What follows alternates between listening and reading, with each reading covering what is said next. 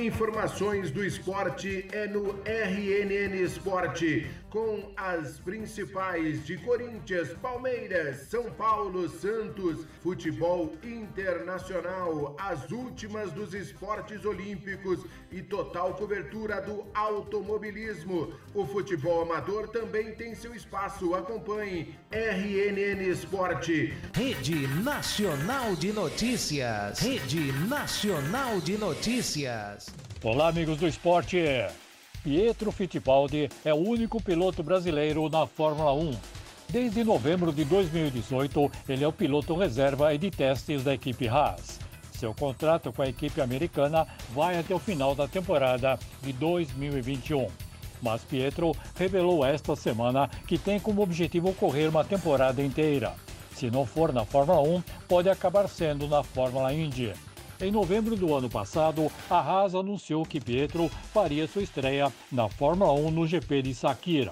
O neto de Emerson Fittipaldi também correu no GP de Abu Dhabi. O último brasileiro na principal categoria do automobilismo antes de Pietro foi Felipe Massa em 2017. E a Fórmula Indy anunciou ontem o calendário da temporada 2022, que será formado por 17 etapas. Serão cinco em ovais e apenas um com rodada dupla em Iowa. São Petersburg vai abrir o campeonato em fevereiro. Após São Petersburg, a Indy vai visitar o primeiro oval do ano no Texas. A Indy planeja o retorno a Toronto, no Canadá, que ficou fora por dois anos. Com Long Beach retornando à sua tradicional vaga em abril, Laguna Seca volta a ser a etapa que fecha a temporada da Índia.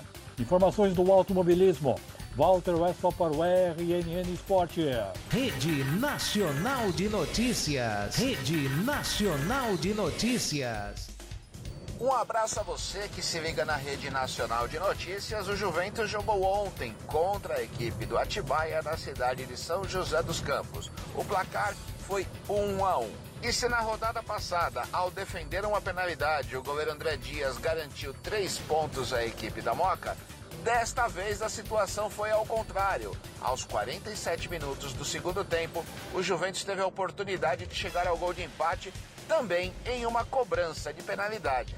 Felipinho não perdoou, mandou na gaveta. Autorizado, bateu, golaço!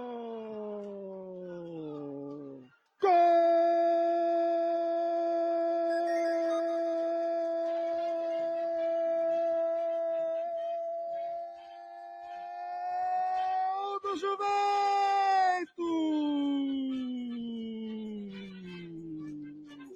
Filipinho, camisa número 18. Que classe, que categoria, que precisão do atacante juventino na cobrança de pênalti, no ângulo. Sem chances para o goleiro Christopher. Ufa! Empatamos agora em São José dos Campos. Um para o Juventus, um para o Atibaia.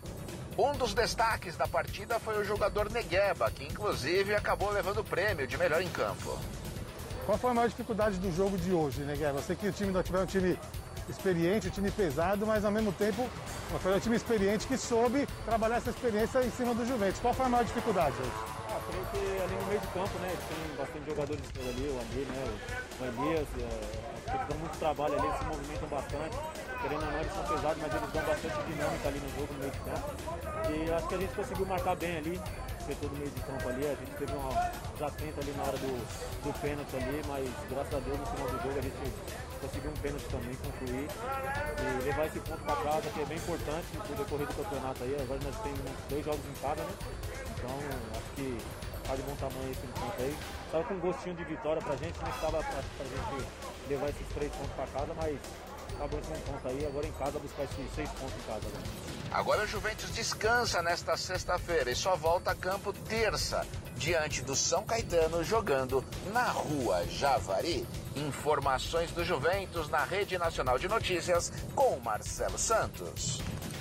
Rede Nacional de Notícias. Rede Nacional de Notícias. Olá para você que acompanha o RNN Sport nesta quarta-feira, dia 22 de setembro. Eu, Júlio Gotardo, trazendo as informações do Santos Futebol Clube, que segue treinando para enfrentar a equipe do Juventude neste domingo, dia 26 de setembro, às 4 horas da tarde. É um compromisso muito importante, é um confronto direto, mais um, inclusive, né, o terceiro seguido do Peixe. O Juventude, que está na 16ª colocação, é o primeiro time fora do Z4, tem 23 pontos, apenas um ponto abaixo do Peixe, que tem 24 pontos e está na 14ª quarta colocação. Aliás, hoje transmissão da RNN, São Paulo enfrenta o Coelho e o América Mineiro, partida que interessa diretamente ao Santos, já que o Coelho está na 18ª colocação com 22 pontos, 2 abaixo do Santos, enquanto o São Paulo está na 12ª colocação, 25 pontos, 1 ponto acima que o clube da Baixada Santista. Por isso, caso o América Mineiro vença, passa o Peixe, caso o São Paulo vença, o São Paulo dá uma tranquilidade para os seus torcedores e já cola até no G6, né? Campeonato Brasileiro, pontos corridos é desse jeito. Um dia você tá brigando ali para é, escapar do rebaixamento, no outro dia você já está ali, né, em uma melhor fase, lutando para chegar na Libertadores da América. Partida de ontem pela Copa Paulista, o Santos B, né, que é o sub-23 do clube, é, teve a estreia do Lacava e o Peixe venceu o Primavera é, pelo placar de 2 a 1 na Vila Belmiro. Os gols foram marcados por Renier, que é um jogador que é até pedido pela torcida cientista no profissional, e Luizinho, enquanto o gol do Primavera foi de Wagner, né, que ele acabou marcando em um golaço de cobertura de longa distância, encobrindo o goleiro é, Diógenes, que é um goleiro que inclusive está ali no banco do profissional, né? Ele que agora principalmente é, surge ali no banco, porque o John acabou ficando lesionado, né? Então tem o goleiro João Paulo, o André que acabou de chegar do Atlético Paranaense, e ele também. Foi a primeira vitória do Peixe pelo grupo C da competição. E amanhã tem mais transmissão na RNN. É, é o Campeonato Paulista Sub-20, é o jogo entre Santos e São Caetano no CT Rei Pelé. É a oitava rodada da competição. Mais uma vez os meninos da Vena, a gente sabe a força dessa garotada toda, né? E o Caribe, vamos ver como que vai utilizar, mas um garoto aí que é muito pedido pela torcida Santista, o Caribe parece que vai utilizar mais, já que o Diniz, que é o garoto Ângelo, o Caribe que tem uma semana inteira para treinar o seu clube para a partida contra o Juventude, ele que é um bom técnico, né, taticamente, ele sabe muito do que está falando. A nossa única crítica realmente, né, que a gente faz ao Carille é o fato assim da retranca e principalmente o Santos que também é ofensivo. Vamos ver como que vai ser tudo isso, mas eu acredito que com essa semana inteira de treinamento ele vai ter a sua primeira vitória nesse próximo final de semana. Em relação ao Pelé, né, Pelé que dispensa apresentações, ele brincou, né? Ele postou um vídeo de sua recuperação e brincou. É, abre aspas. Pedalando desse jeito, em breve volto para o Santos. Fecha aspas, né? Ele se recupera de uma cirurgia é, para retirada de um tumor no cólon, né? O Rei Pelé aí, é, todos desejamos melhoras a ele, inclusive amanhã vamos lá na casa dele, no CT Rei Pelé ARNN.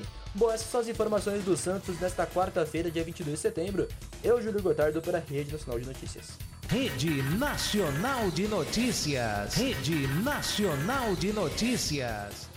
Informações do Palmeiras aqui no RNN Sport, o Alviverde que empatou em 0 a 0 diante do Atlético Mineiro em jogo no Allianz Parque pela primeira partida da semifinal da Copa Libertadores da América. O time de Abel Ferreira foi até cauteloso, não criou grandes oportunidades de gol, mas também não sofreu e ainda por cima contou com a sorte. Um pênalti claro de Gustavo Gomes em cima de Diego Costa, o que mandou na trave esquerda de Everton. Isso ainda no primeiro tempo. Na segunda etapa nada se alterou e o placar se manteve sem gols.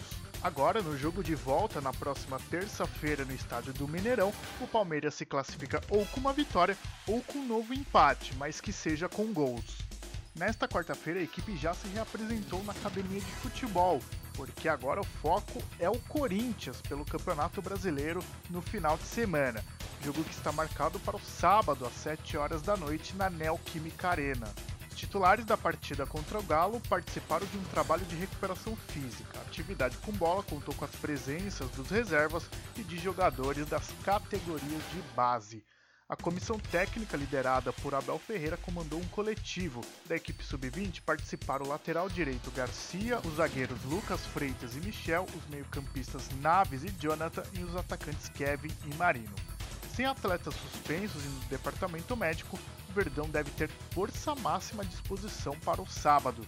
Zé Rafael, que cumpriu suspensão automática contra a Chapecoense, volta ao meio de campo, assim como Danilo se recuperou de pancada no tornozelo esquerdo e participou dos minutos finais do jogo contra o Atlético Mineiro. Se Abel Ferreira optar por não poupar nenhum jogador, já que o jogo de volta contra o Atlético Mineiro será na terça da semana que vem, o Palmeiras pode enfrentar o Timão no derby com o Everton, Marcos Rocha, Gustavo Gomes, Luan e Piquerez, Felipe Melo ou Danilo, Zé Rafael, Rafael Veiga e Dudu, Rony ou Wesley e Luiz Adriano. Notícias do Alviverde Paulista aqui na Rede Nacional de Notícias comigo, Márcio Donizete.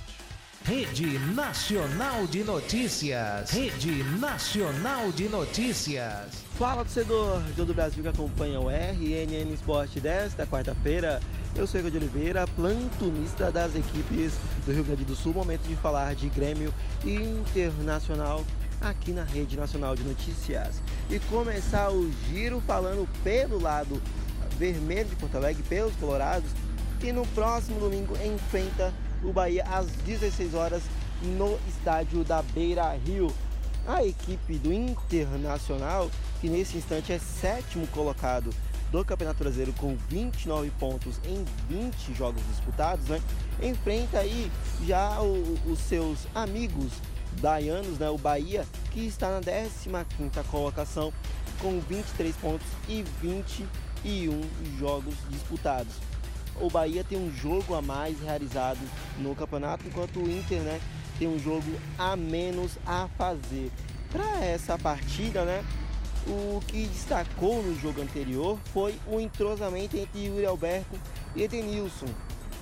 E aí o atacante né, disse que a gente se acha em campo. Né? O Inter que vem de cinco jogos invictos no Campeonato Brasileiro e está cada vez mais perto do G4 na última rodada, a equipe conseguiu somar mais 3 pontos diante do Fortaleza e subiu para a sétima colocação. O atacante Yuri Alberto comentou sobre os gols né, nos últimos minutos que deu aí a vitória para o Colorado. O momento, né, que segundo o Yuri Alberto, um momento emocionante na jogada anterior, o Edenilson deu uma bicicleta, tentou me pifar e eu acabei, eu acabei cabeceando né, em cima do goleiro. Quando eu dei assistência, ele fez o gol, eu estava no fim do jogo comemorando. Pra caramba. Disse o atacante em entrevista coletiva. O Inter que tem aí uma sequência de jogos aí bem interessante. Vem já no próximo domingo o Bahia. Aí na outra semana, no sábado, pega o Atlético Mineiro fora de casa lá nas Minas Gerais. E aí vai pro Ceará enfrentar o Ceará lá no Castelão, a equipe do Internacional. Um confronto direto pelo G4 e aí dois confrontos de meio de tabela. Agora falar do lado azul de Porto Alegre, falar do Grêmio, a equipe do treinador Felipão, Luiz Felipe Scolari, que venceu surpreendentemente o Flamengo no último domingo lá no Maracanã no próximo domingo enfrenta o Atlético Paranaense fora de casa, lá na Arena da Baixada. E o Grêmio tem uma sequência de jogos aí que são pontos importantíssimos, já que o tricolor flerta com a zona de rebaixamento. Nesse instante é o 17 com 22 pontos.